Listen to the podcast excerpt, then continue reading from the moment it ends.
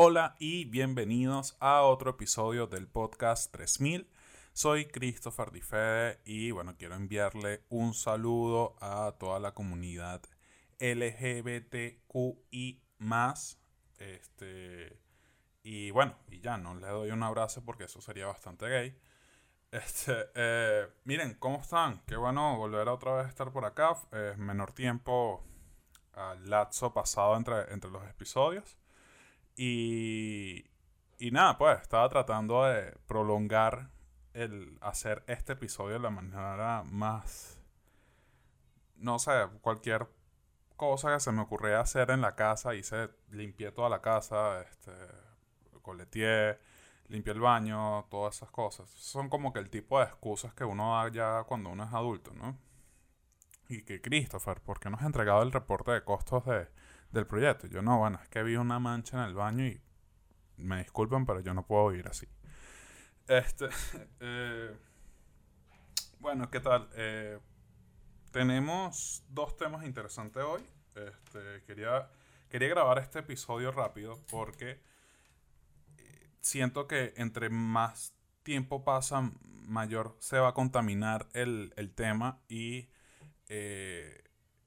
a pesar de que nadie me quiera escuchar, eh, espero que la persona que escucha esto sea la, la, primera eh, percepción que tiene sobre este tema.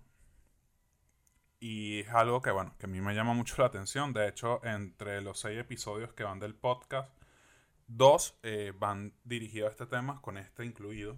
Entonces, hoy vamos a hablar sobre el reporte preliminar de eh, la Agencia de Inteligencia de Estados Unidos sobre eh, los UAP. Verga, decir eso. Eh, vamos, vamos a dejárselo a Google un segundo.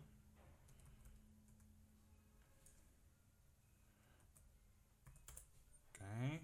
Bueno, entiendo que si estás escuchando esto te debes estar estresando porque, bueno, no estoy haciendo un coño, pero en este preciso instante estoy buscando no la traducción, sino lo que significa los UAP que anteriormente eran los, eh, los UFO, los Unidentified Flight Objects.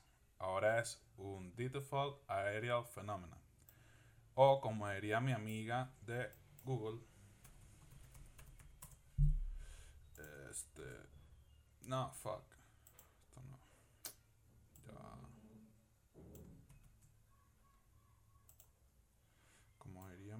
En Google.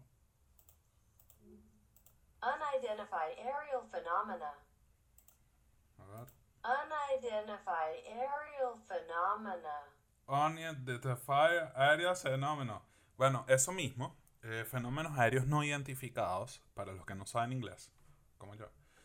Eh, este reporte es bastante interesante y había sido muy esperado por, por la comunidad ufóloga y aquellos que son aficionados al tema.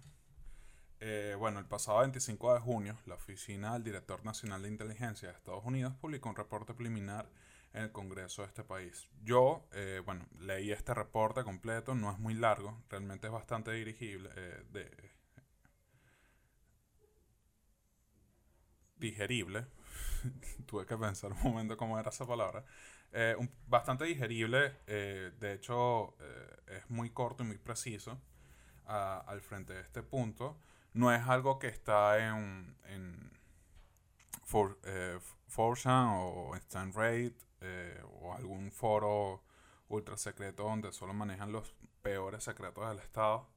O sea, los estados... Yo nunca entendí esa mierda porque luego que, que pude analizar los estados son tan malos guardando secretos que un maldito nerd que se la pasa todo el día en la computadora los tiene. Entonces tiene. Eh, entonces, lo que el gobierno de Estados Unidos no te quiere contar.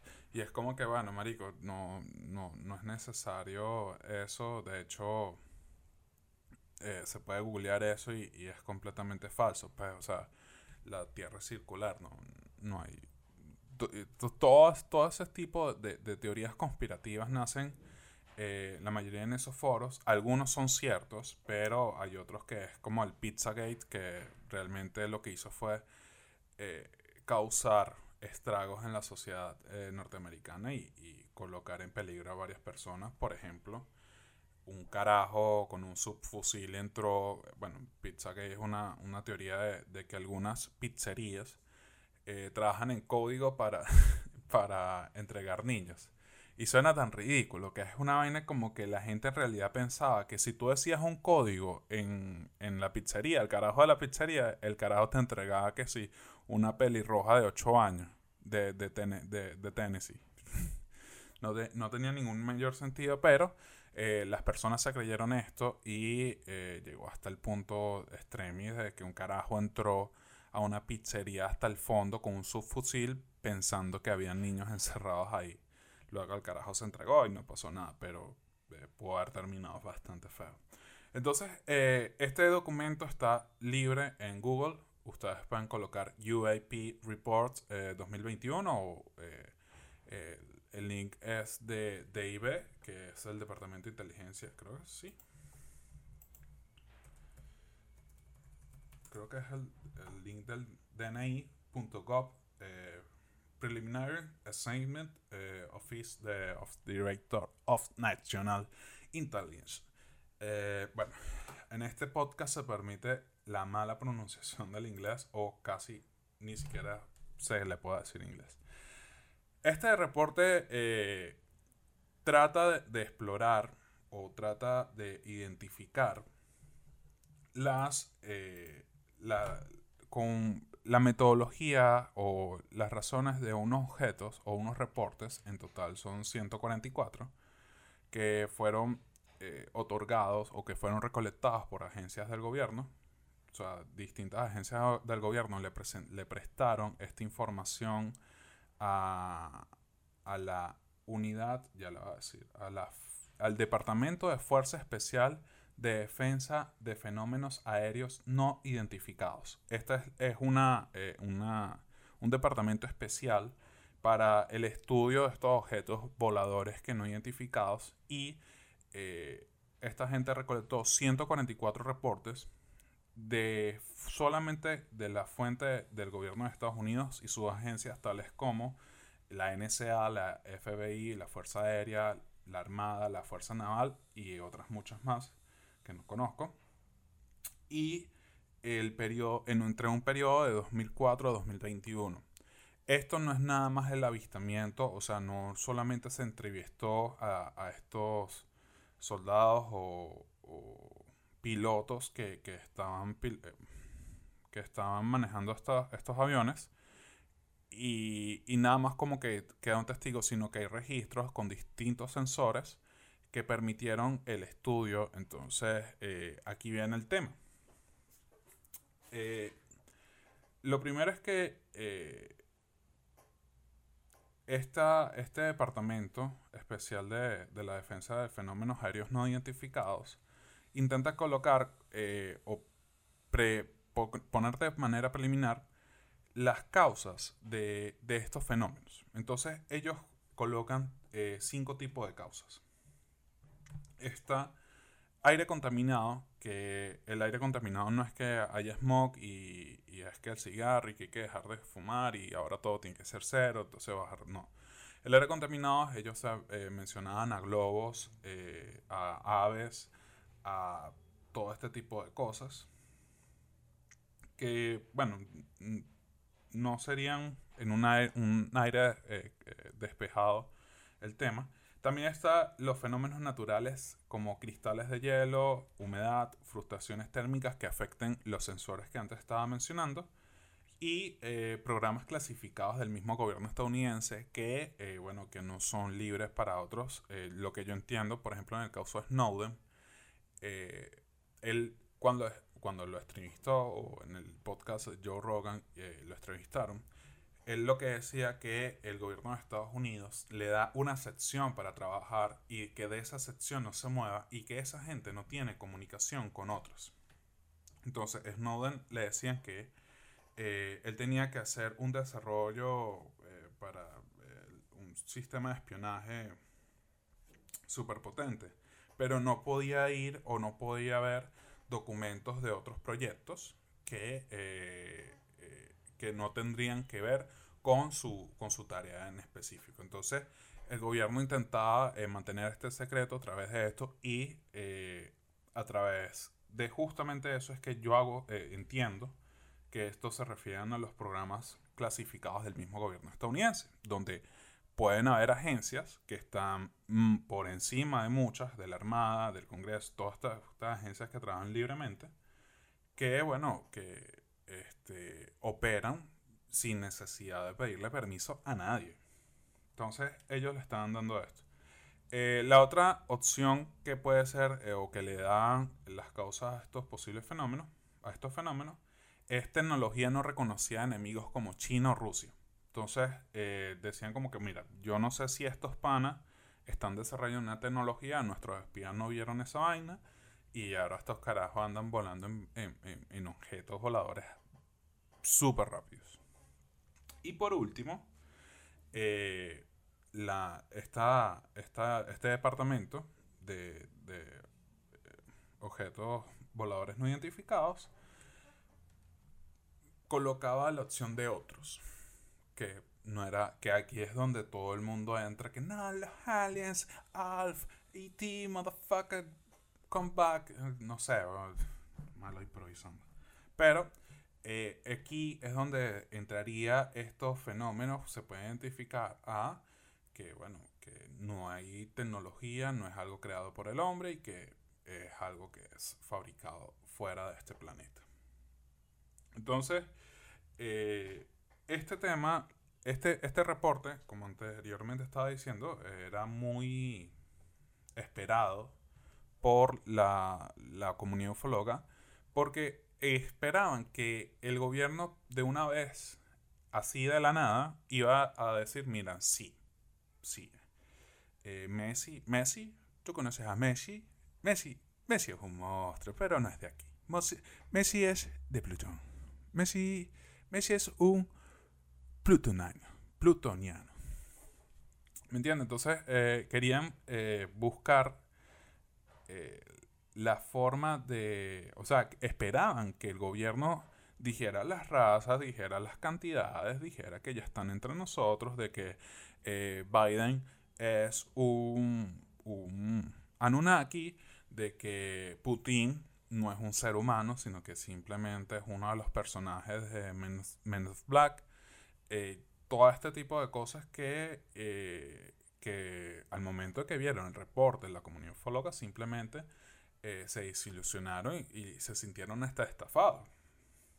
Yo personalmente, que soy aficionado de este tema, considero que esto es un paso sumamente importante porque anteriormente el gobierno de Estados Unidos en específico eh,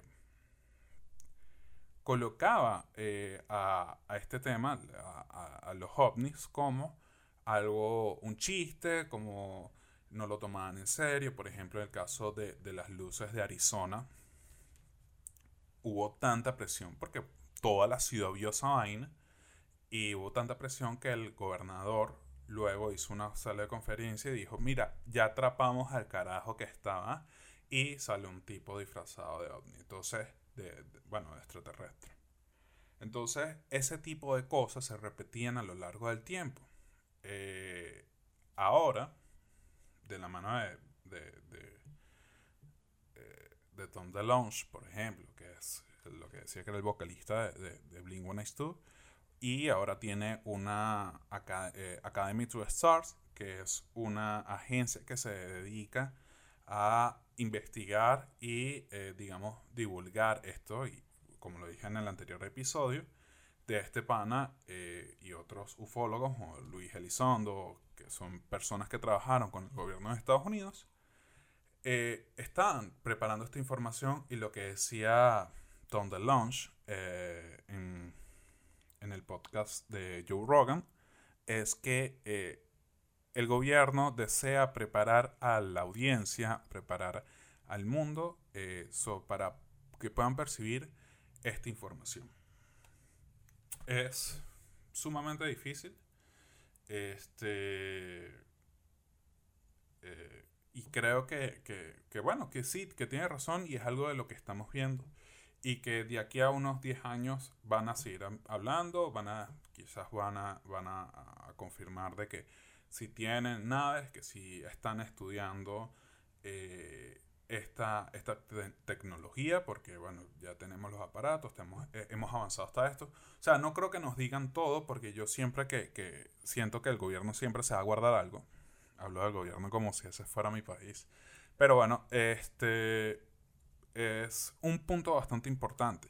Por último, para cerrar el tema del reporte, el, reporte mencionaba de que, bueno, de que eh, de, de, estos 144 casos, esta gente hacía de manera, o sea, se veía que eh, no, o sea, que, violaban eh, las leyes de, de la física que volaban contra el viento, que, no que tenían ausencia de alas, que maniobraban abruptamente o a gran velocidad y que no tenían signos de, propulsión, no tenían sistemas de propulsión.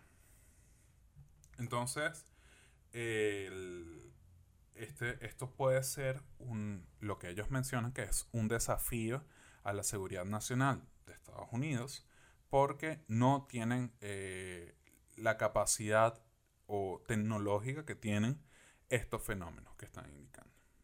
Entonces, eh, al final del reporte, lo único, esto es un reporte que se ha preparado para, el Congreso, pero al final lo que el reporte es que básicamente están solicitando recursos para aplicar analíticas de analíticas en software, desarrollo y todo esto, una inversión para el análisis y la comparación entre esto que eh, para digamos, para el tema de la seguridad nacional es importante porque los avistamientos han sido en cerca de instalaciones militares, en preprogramadas eh, entrenamientos que fueron, eh, digamos, interrumpidos por esto, y en sitios donde hubo prueba de, bombas nucleares. Entonces, el, eh, ya de esto, o sea, aún así es complicaron porque como decía en la parte de del entrenamiento de los pilotos los preprogramados entrenamientos de los 144 casos 11 de ellos las naves de los pilotos sufrieron desperfecto y, y bueno esto puede ser eh, obviamente esto le puede asustar al gobierno de Estados Unidos que actualmente lo está reconociendo como un fenómeno. No están diciendo que hay un ovni, no están diciendo que, protagonizan este, series de, los 80 y 90, ni tampoco que puedes tunear a tu bicicleta para volar este, escapando de la policía. Pero vamos en buen camino, ¿vale? Estoy seguro de que, de que vamos, nos están preparando, estamos, ya la gente está más conectada, bueno, en internet, tenemos muchas más cosas y siento que, que tenemos mayor capacidad de recepción a este tipo de, temas. Miren, este, iba a hablar de otro tema, pero no, vamos a llegarlo hasta aquí, ya son 20 minutos, van a ser casi 20 minutos del programa. Eh, estoy eh, emocionado por volver a hacer este episodio. No hubo tanta comedia, intenté, pero no, ni a mí me dio risa. Pero bueno, eh, seguimos intentando trabajar en eso y tengo show, tengo, tengo un próximo show, ojalá el que lo escuche y, y, tengan, y no esté en Perú, díganle a la gente que está aquí en Perú para que vayan me escriban y va a ser barato, va a ser bastante barato la entrada y eh, en Miraflores, nada que, tengan que ir a, a, dejar su carro en San Juan del Lurigancho. Muchas gracias por escuchar este episodio. Eh, como les decía, soy Christopher Di Fede y nos vemos en una próxima entrega de El Podcast 3000. Muchas gracias. Buenas noches.